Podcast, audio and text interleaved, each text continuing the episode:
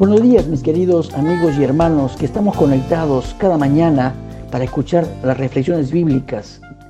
Esta mañana les habla su servidor y amigo el pastor Elio de Castillo para compartir con ustedes el tema decisiones y consecuencias, basados en Eclesiastés, el capítulo 11, verso 9 y capítulo 12, verso 1. La palabra dice, alégrate joven en tu juventud y tome placer tu corazón en los días de tu adolescencia. Anda según los caminos de tu corazón y la vista de tus ojos. Pero recuerda que sobre todas estas cosas te juzgará Dios. Acuérdate de tu Creador en los días de tu juventud, antes que vengan los días malos y lleguen los años de los cuales digas, no tengo en ellos contentamiento. Oremos un momento, por favor, para empezar. Señor Jesús, gracias por esta mañana. Gracias por darnos la oportunidad de escuchar tu palabra. Ahora pedimos que con tu Santo Espíritu nos ayudes a entender y aplicarla a nuestras vidas. Gracias Señor, quedamos en tus manos en el nombre de Jesús. Amén. Amén. Cuando leo este pasaje, viene a mi mente el triste y doloroso acontecimiento en el Tomás Restobar, en Los Olivos, donde fallecieron 13 jóvenes jóvenes que anhelaban una vida más plena, llena de diversión y todas aquellas cosas que nos hacen sentir vivos, entre comillas. Seguramente cansados de estar restringidos y limitados por la cuarentena y el distanciamiento social. Cada uno a su manera sacó dinero, tal vez prestándolo, otros mintiendo a sus padres de que irían a un cumpleaños, otros, desechando el consejo de sus padres de abstenerse, no lo hicieron, etc. Pero todos, seguramente pensando que la vida era demasiado corta para estar esperando el momento de empezar a vivir de verdad. Con esto en mente, cada uno partió a la discoteca en búsqueda de la gran vida que los esperaba. Ahora, lamentablemente con sus muertes, reconocemos inmediatamente lo imprudente y irresponsable que fue el camino que estos jóvenes tomaron. Pero me pregunto, ¿habrá sido el mismo discernimiento si conociésemos de antemano la manera en que terminaría la historia? La verdad es que muchos de nosotros trataríamos de justificar la decisión de estos jóvenes y culpar a otros.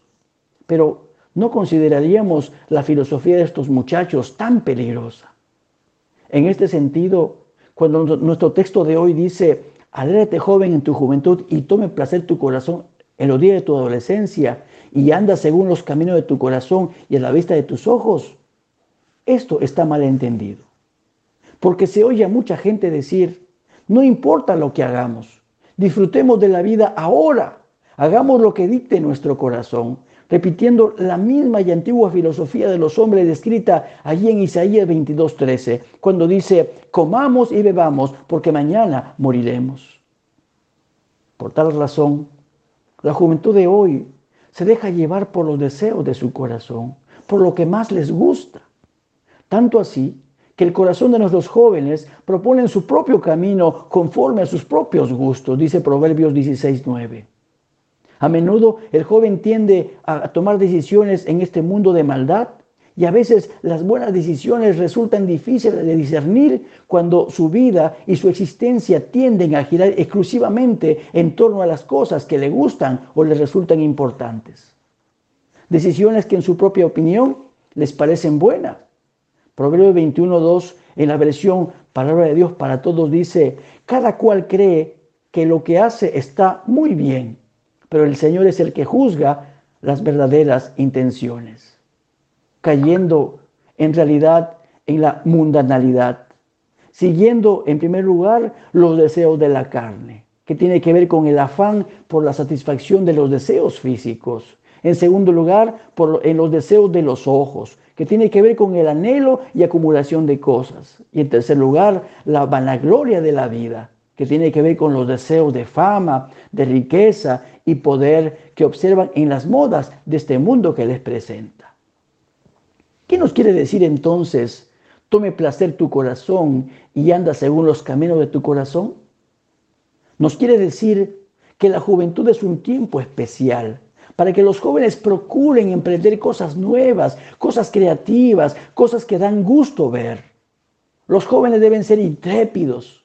El miedo al fracaso no debe ser un freno que impide iniciar proyectos creativos en los jóvenes. Sin embargo, siempre estará rondando el peligro de hacer cosas que ofenden a Dios. Por eso el autor de Eclesiastés hace notar a los jóvenes que deben ser muy cautos en lo que hacen en la juventud, porque algún día tendrán que dar cuentas a Dios sobre todo lo que han hecho. Los jóvenes deben saber que una de las leyes espirituales que soberanamente han sido establecidas por Dios es la ley de la causa y el efecto. Cualquier cosa que los jóvenes hagan tiene su efecto.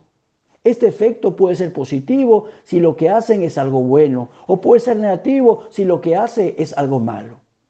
Los jóvenes tienen libertad para seguir sus impulsos de su corazón y el gusto de sus ojos. Pero deben saber que esto no es una licencia para pecar, porque cualquier cosa que haga van a ser juzgada por Dios, quien es justo para recompensar o castigar según sea el caso.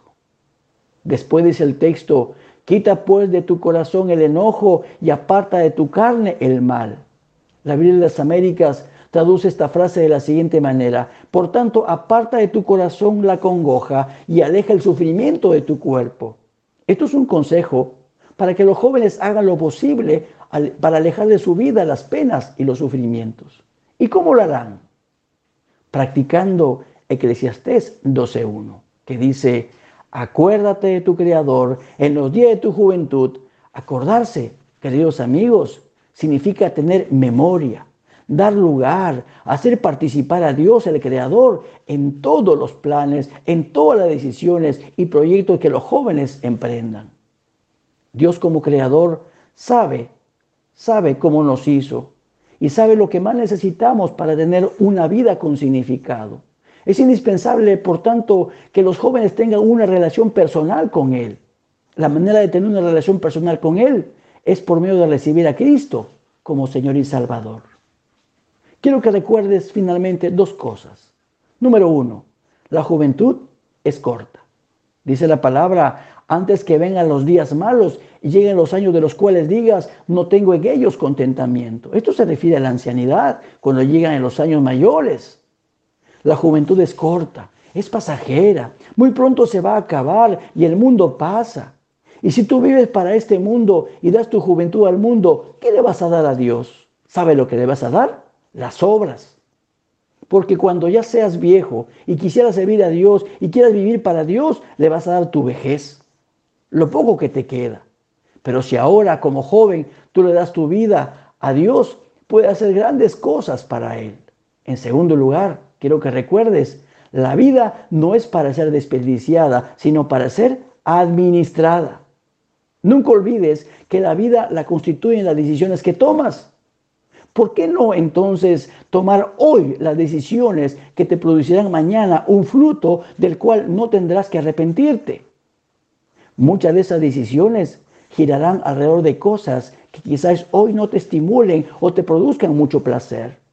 Pero el día de mañana producirá un resultado con el cual podrás gozarte profundamente. Te pregunto, ¿están tus decisiones siendo guiadas por los gustos de tu corazón sin considerar que Dios te tomará cuentas? ¿O estás considerando importante a Dios en tus planes, en tus decisiones y en tus proyectos que emprendes? Quédate con estas preguntas, querido joven, querido amigo, para que comiences a reflexionar de aquí en adelante. Antes de terminar, permíteme orar por ti, querido joven. Oremos. Señor, gracias por esta palabra bendita. Gracias porque nos instruyes a aprovechar nuestra juventud. Gracias por cada joven, por cada señorita que esta mañana nos ha escuchado. Yo te ruego que les ayudes a considerar tu palabra, que sí, que puede de verdad seguir los deseos de su corazón, de su mente, Señor, pero que sea para glorificar tu nombre, que sea, Señor, para tomarte en cuenta a ti, que se acuerden de ti en los días de su juventud, que recuerden que este tiempo de juventud es corto y necesitan saber que es corta, pero también que esta vida es para ser administrada, Señor, no para ser desperdiciada. Por eso bendice a cada joven, a cada señorita y que puedan, Dios, eh, recibirte como Señor y Salvador en sus vidas, porque es lo mejor que pueden hacer para darte toda su juventud. Gracias, Señor. Bendícelos porque te lo pedimos en el nombre santo de Jesús. Amén. Amén. Dios les bendiga, queridos amigos. Dios les guarde. Hasta la próxima oportunidad.